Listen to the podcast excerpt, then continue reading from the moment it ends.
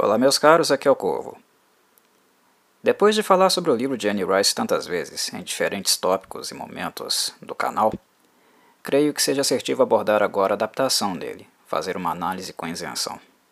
É o que me proponho. É algo extremamente natural que a qualidade de um livro em comparação com a obra cinematográfica seja maior, principalmente quando falamos de uma romancista com um nível de detalhismo apurado e senso estético impecável de Anne Rice.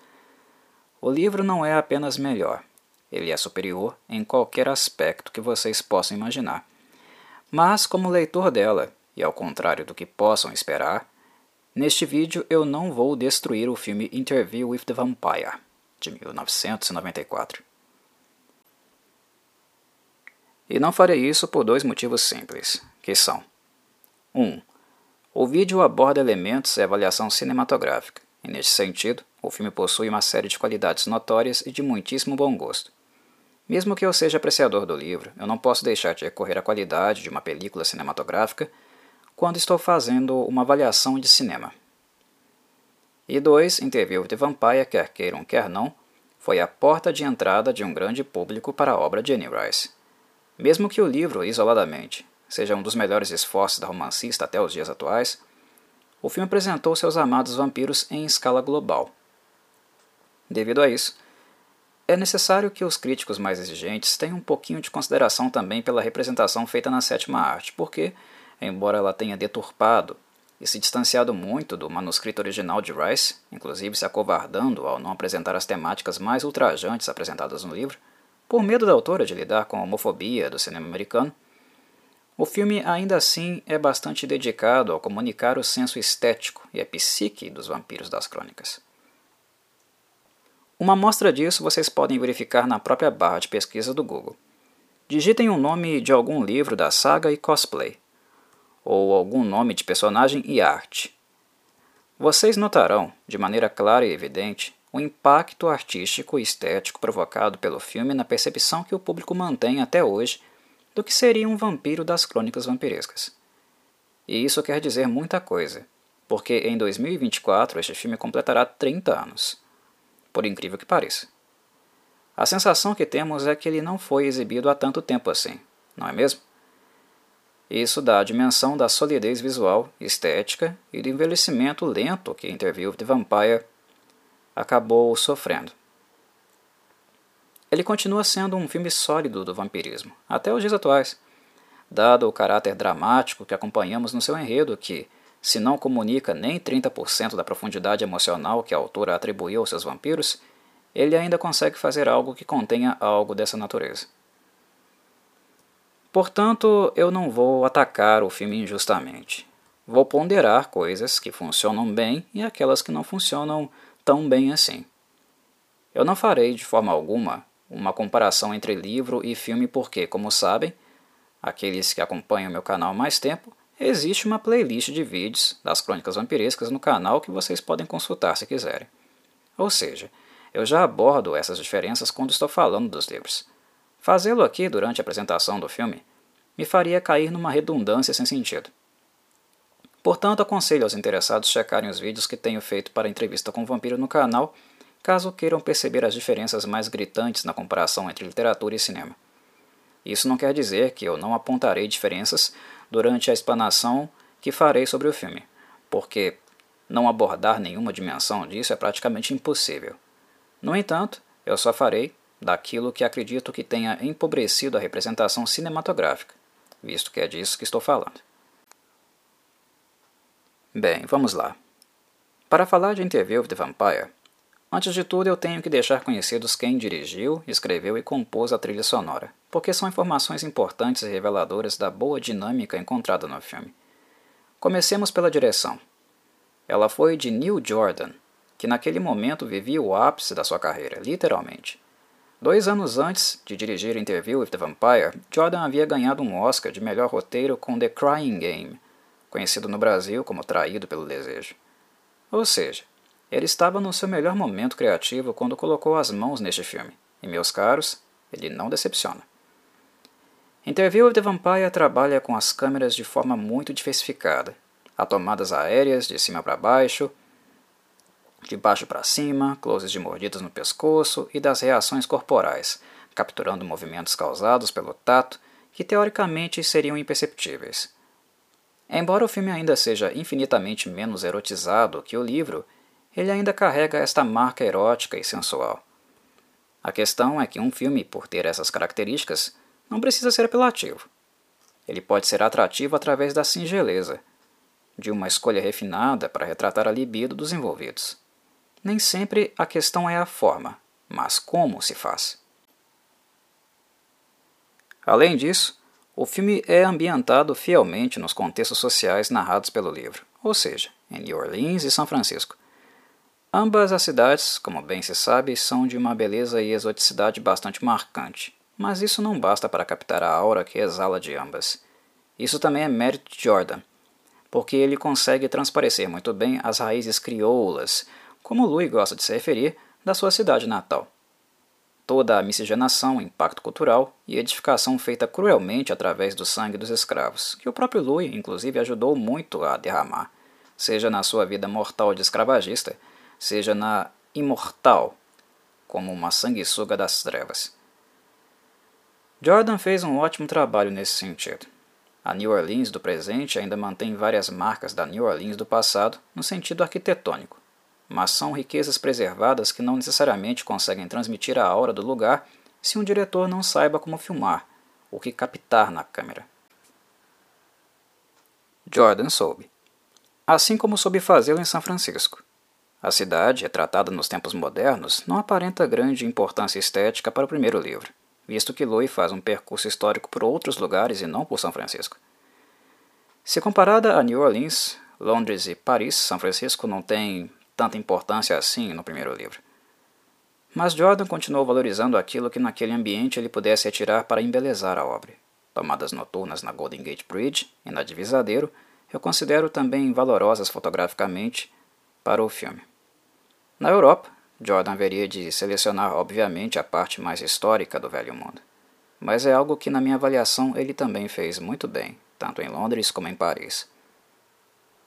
Falemos um pouco do roteiro, aquilo que poderíamos, em tese, descer o cacete sem piedade. Pois bem, meus caros. Acreditem ou não aqueles que têm birra com o filme por causa da distância com a história original, o roteiro de Interview with the Vampire foi adaptado por Annie Rice em pessoa. E algo que eu não sou, não sou mesmo, é condescendente, principalmente com quem eu sei que pode fazer melhor e já o fez. E neste sentido eu tenho algumas coisas a dizer. A primeira delas é que o roteiro, embora longe do original, ainda preservou algumas de suas nuances. E eu não vejo isso necessariamente como um mérito de Anne Rice. Se a autora do roteiro é a mesma do livro, é algo esperado e natural que ele será impermeado pela identidade literária dela, pelo seu estilo.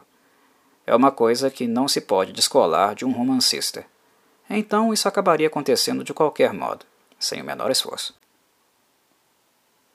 Visto que o roteiro é reconhecidamente inferior ao texto original, nós podemos então dizer que ele é fraco? Absolutamente não. E a maior prova disso é o fato de Interview with the Vampire ser um filme biográfico, retrospectivo, que teria tudo para ser maçante e não foi em nenhum momento. Pelo contrário. A história é interessante de acompanhar, com um bom andamento, que te deixa interessado até o fim. As duas horas passam voando, sem percebermos. Isso é sinal de roteiro bem conduzido, adequado à estrutura cinematográfica. E não se engane achando que é fácil escrever um roteiro. Não é.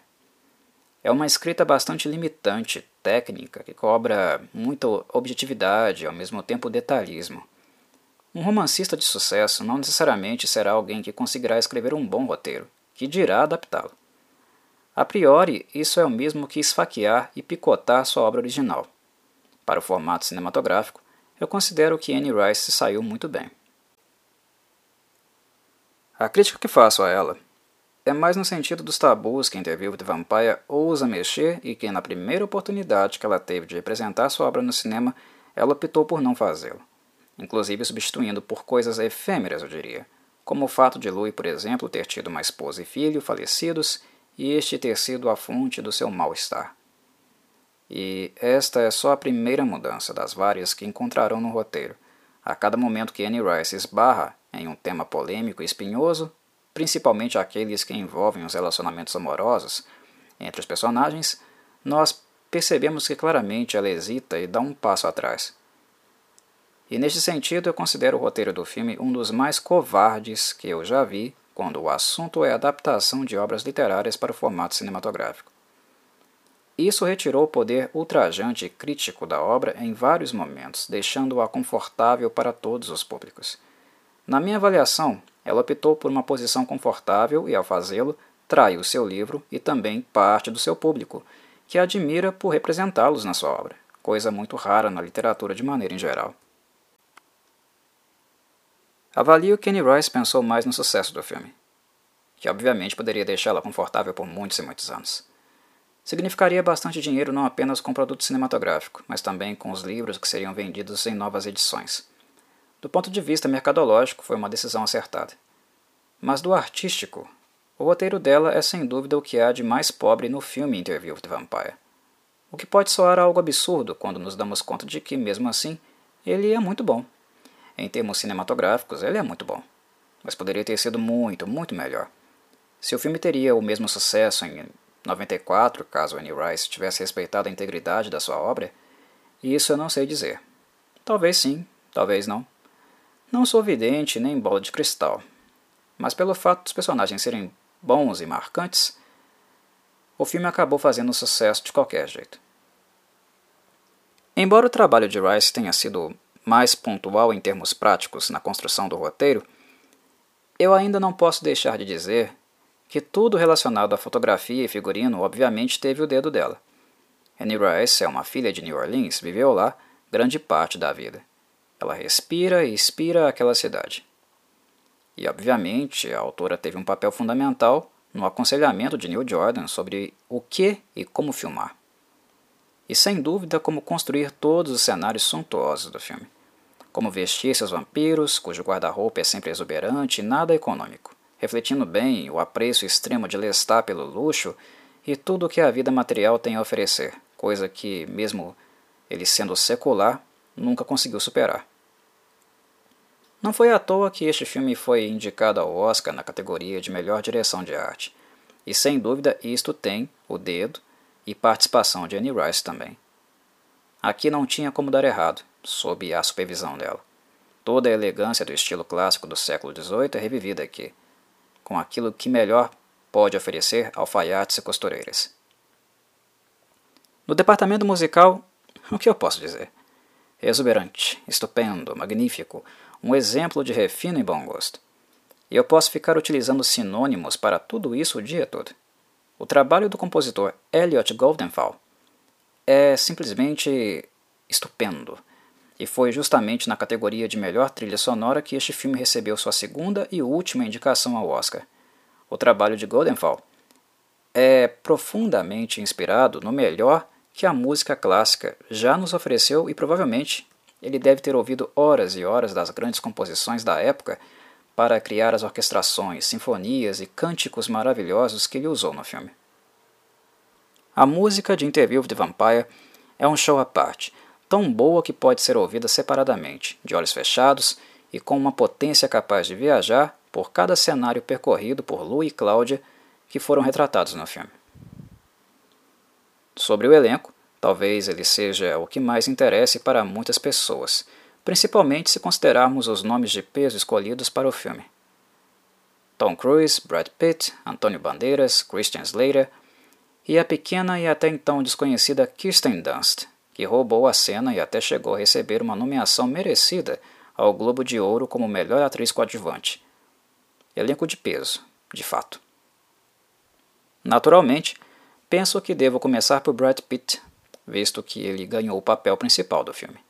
Sim, meus caros, é sem dúvida o papel principal, visto que Interview with the Vampire é sobre Louis e a perspectiva dos fatos de acordo com ele é um livro integralmente sobre o segundo vampiro mais melancólico da obra, posto que certamente ele perde para Pandora, que é tão melancólica que se isola de tudo e por isso não a vemos muito, tendo a sensação de que Luiz seria de fato o dono do posto. Mas é Pandora, na minha análise. Creio que emitirei uma opinião um pouco impopular, mas é algo corriqueiro aqui e acredito que ela desagradará apenas os ouvintes mais novos ou talvez platonicamente apaixonados pelo filme e por Brad Pitt.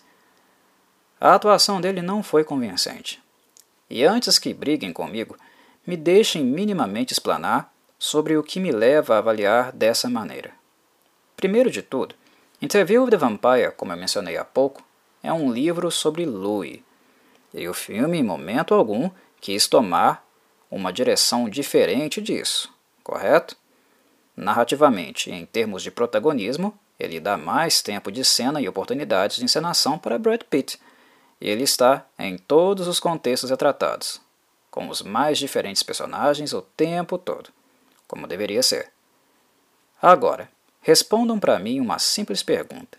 Na opinião sincera, clínica, fria de vocês, sem paixões, Brad Pitt é o ator que mais se destacou no filme, meus caros? Ah, eu penso que não. E é aí que mora a questão. Tom Cruise roubou os holofotes na minha avaliação, mas falarei dele e de Lestat daqui a pouquinho. A questão é que, dadas as vantagens e oportunidades maiores que Brad Pitt teve, isso para mim indica clara deficiência na sua atuação. Eu não estou dizendo com isso que ela foi ruim, embora eu também não seja capaz de dizer que ela foi boa. Mediana. E é isso. E o que temos que levar em consideração é que Louis se trata de uma presença bem mais forte e marcante no livro. Em momento algum, Lestat foi realmente capaz de tomar para si o holofote, pois Annie Rice nos mergulha constantemente nos sentimentos dele. É impossível que isso seja tirado dele no livro. E ninguém, absolutamente ninguém, poderá alegar que não foram dadas chances para Brad Pitt se destacar mais nesse filme. A bem da verdade, o fato é que Brad Pitt fez esse filme e interpretou Louis com extrema má vontade. Ah, Corvo, mas ele foi tão melancólico, tão emotivo. Não, meus caros, eu não usaria essas palavras. O adjetivo que eu usaria é abatido. O que eu vejo em Brad Pitt é abatimento, o que de fato procede. Para quem não sabe, o ator tentou quebrar o contrato que ele tinha com o filme, porque algumas coisas nele o desagradaram profundamente. Uma delas foi o fato do filme ter sido filmado naturalmente, sempre em ambiente noturno, e que, por se tratar de uma longa produção que durou meses, segundo ele, isto o deixou depressivo. Convenhamos, né? Trata-se de um filme vampiresco. O que ele esperava?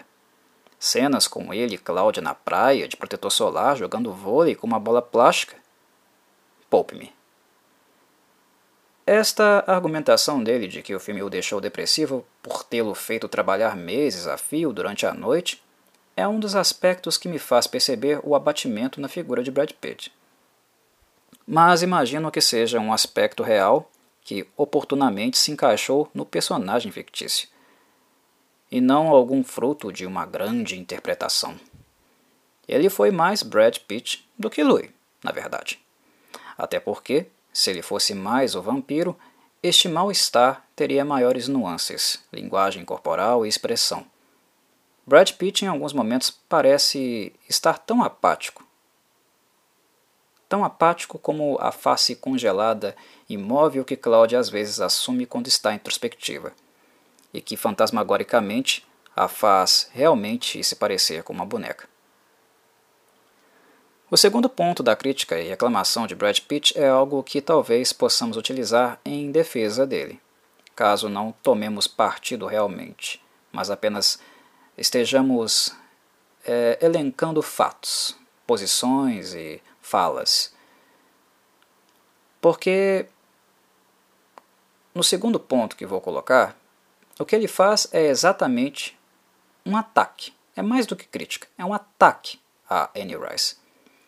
Brad Pitt afirma que ele amou o livro dela e o personagem de Loy, mas que quando ele leu o roteiro, ele se decepcionou profundamente, porque Annie Rice deu um protagonismo maior para Lestat um que ele não deveria ter e que não estava de acordo com o livro que ele leu. Nesta afirmação, nós podemos pensar em alguns cenários. 1. Um, é algo procedente, visto que já até afirmei aqui que o roteiro é bastante distante e deturpado em relação ao original. Então, o que ele aponta em relação às diferenças gritantes é algo que, de fato, procede. 2. Sabemos que Interview with the Vampire foi o primeiro livro de Anne Rice. Na época que ela o escreveu, o seu protagonista foi Louis. Mas o filme, meus caros, é um filme de 1994. E o que vemos acontecer durante estes quase 20 anos desde a publicação original foi um desenvolvimento muito maior de Lestat como personagem do que propriamente de Louis.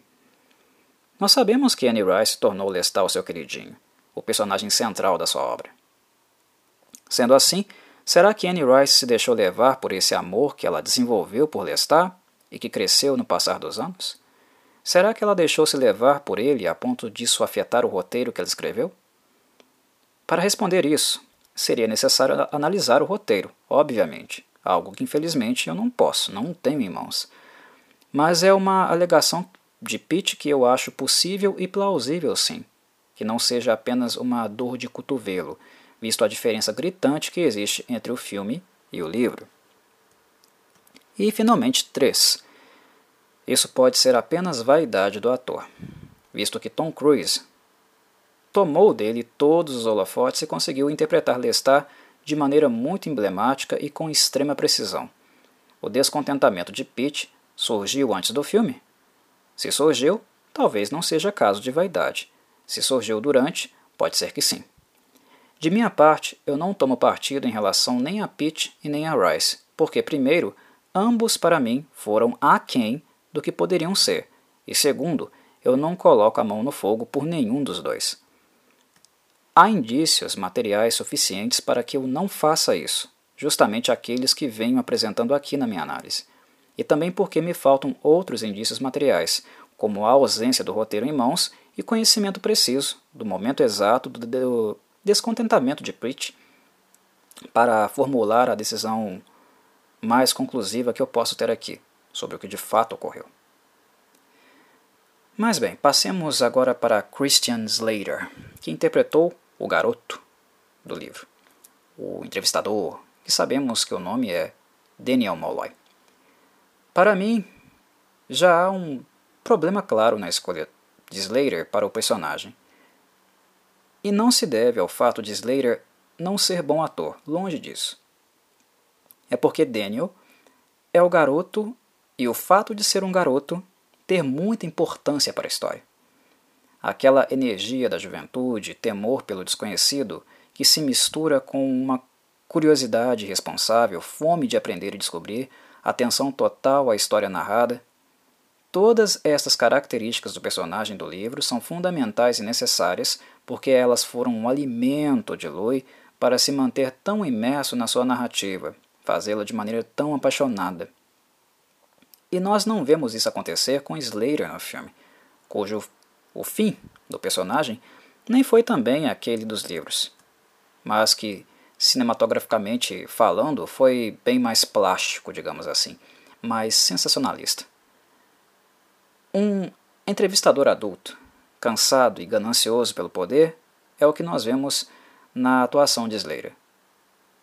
É aquele que deseja o que corre nas veias de Louis mais por ganância e não traduz muito o garoto vibrante, curioso e que deseja tal poder, talvez muito mais em virtude de um encantamento que ele passou a sentir pelo vampiro melancólico que esteve ali durante algumas horas fazendo a narração para ele.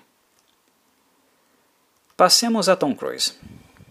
E bem, ele não foi nada econômico quando o assunto é interpretar Lestat totalmente identificado. Suspeito até que Lestat reflita um pouco a própria personalidade de Tom Cruise como pessoa, visto outros trabalhos que acompanhei dele ao longo da carreira. Ele parece muito à vontade no papel e realmente está. Ele compreende perfeitamente a atitude snob, egomaníaca e pomposa do vampiro francês, e sem sombra de dúvida, ele é o destaque desse filme.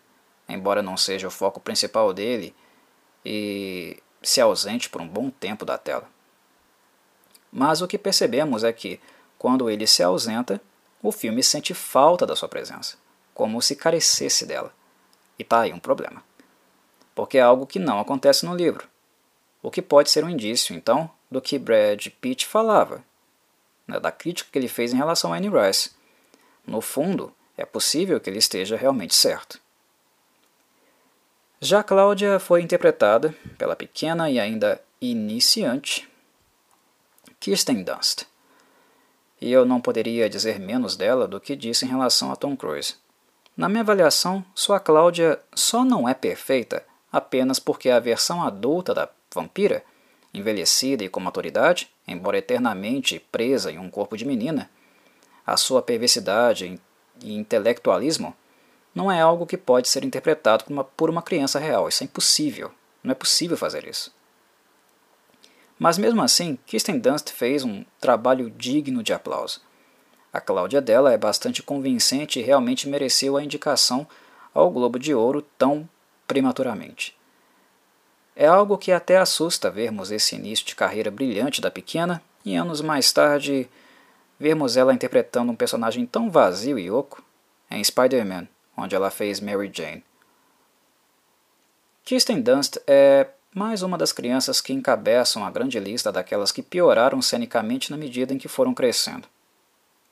Mas aqui não há muito o que reclamar, honestamente. As diferenças estéticas em relação à Cláudia original, que não tem cabelos encaracolados e eram lisos exatamente como os de Kirsten, foi uma mudança que particularmente eu não gostei e que a atriz obviamente não tem culpa.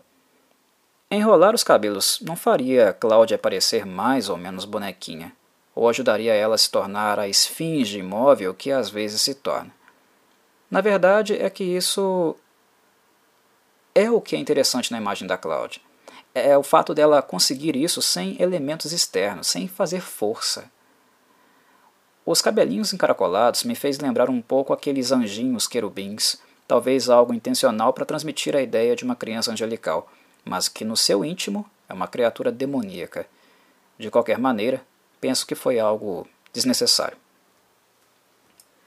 Por fim, resta Armand, interpretado por Antônio Bandeiras. Novamente, ótimo ator, excelente, alto nível, mas no papel errado. E não por culpa dele. Bandeiras é capaz de entregar um Armand consistente e penso que, do ponto de vista psicológico, ele poderia ter sido até mais quebrado mentalmente, manipulador, egoísta e insensível do que o filme o fez parecer algo que não é culpa de Bandeiras, e sim de Annie Rice, que puxou um pouco o freio. Se entregássemos um roteiro com um Armand original, do jeito que foi escrito, Bandeiras não teria a menor dificuldade. Ele é excelente ator, cenicamente muito qualificado. Mas uma coisa que eu acho importante é que Andrei, ou Amadeu, e que agora é Armand, possui uma jovialidade que contrasta muito com a idade que ele tem. A aparência dele de garoto jovem e frágil que ele possui no livro contrasta com um temperamento explosivo, fanático, fundamentalista e que beira também a episódios psicóticos com sinais próximos da loucura. E sem falar dos cabelos, né? Uma grande mudança também que algumas pessoas não gostam, sentem falta. Mas o que eu acho mais importante é que os opostos entre imagem e personalidade uh, são muito importantes também em Armand, assim como são em Cláudia.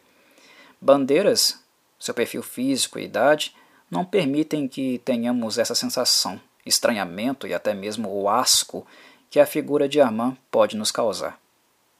Enfim, meus caros, creio que já é hora de parar. Antes tarde do que nunca, aí está a minha abordagem do filme para o canal, para aqueles que tinham alguma esperança de que eu o fizesse em algum momento. Este filme é muito bom, muito mesmo, mesmo não estando à altura do livro. Algo que não podemos dizer da adaptação feita para A Rainha dos Condenados para o cinema.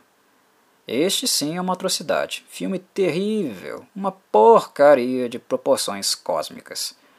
Não serve nem para adubo. Este vocês não precisam esperar aparecer aqui no Cinecovo, embora eu também faça uh, análises de bagaceiras porque esse nem bagaceira é. Como eu disse, ele não serve nem para adubo. Eu simplesmente me nego a assistir aquela porcaria de novo, que terminei no maior sacrifício quando vi. Mas o livro? O livro não. O livro sim, é ótimo e terá mais abordagens e discussões aqui no canal. Adoro a caixa! Um abraço e até o próximo vídeo.